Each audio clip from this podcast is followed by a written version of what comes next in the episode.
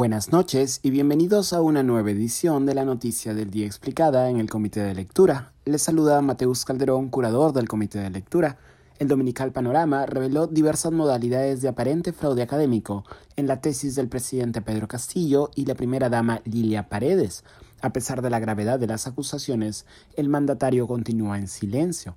El reportaje de Panorama se ocupa de la tesis de maestría del mandatario y su esposa, realizada de manera conjunta entre ambos docentes y presentada ante la Universidad César Vallejo para optar por el título de magíster en educación con mención en psicología educativa en el año 2013. Según la nota periodística, son varias las formas de deshonestidad intelectual en la que incurre la investigación producida por Castillo y Paredes, titulada La equidad de género y los aprendizajes significativos del área de personal social en los estudiantes del cuarto ciclo de la institución educativa 10465 Puña Tacabamba Chota.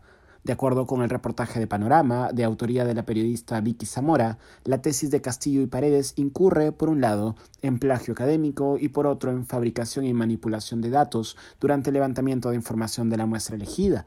En la nota periodística se señala cómo, en la sección de marco teórico, todas las frases de las 26 páginas de la sección han sido copiadas de otros textos e incluso alteradas para no mostrar las referencias y autores originales. Ya de manera general, al someter la tesis por el sistema de detección de texto no original Turnitin, este detecta al menos 54% de texto no original en el trabajo de investigación. En la sección de validación del instrumento de levantamiento de información, en donde Castillo y Paredes muestran el diseño de talleres y cuestionarios a aplicar, dos de las personas que aparecen como validadores de los instrumentos no existen según la RENIEC. El tercer validador sí existe, pero fue al mismo tiempo jurado de la sustentación de tesis final. En otras palabras, fue juez y parte. En el momento de la sustentación de la tesis de Castillo y Paredes, la Superintendencia Nacional de Educación Universitaria SUNEDU, encargada de establecer y unificar protocolos de calidad de la investigación a nivel universitario, todavía no estaba operativa.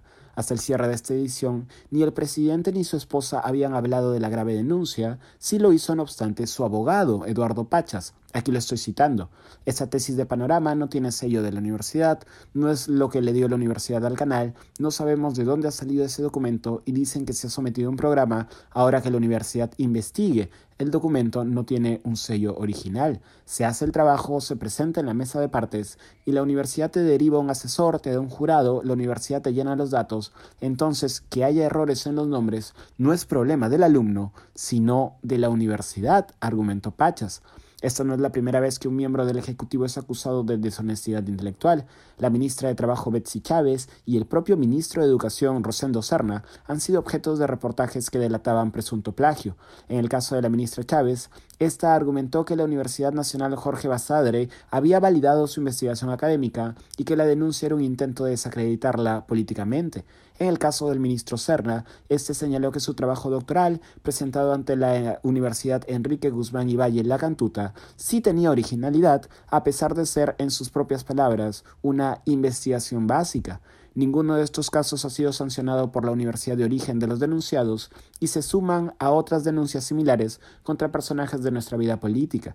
De manera notoria, el ex candidato presidencial, líder de Alianza para el Progreso y coincidentemente fundador de la Universidad César Vallejo, César Acuña Peralta. En el caso de este último, acusado de plagiar en su tesis de doctorado, entre otros espacios, la Comisión de Doctorado de la Universidad Complutense de Madrid propuso anular su título doctoral no obstante, la Comisión Jurídica Asesora de la Comunidad de Madrid no aceptó la propuesta.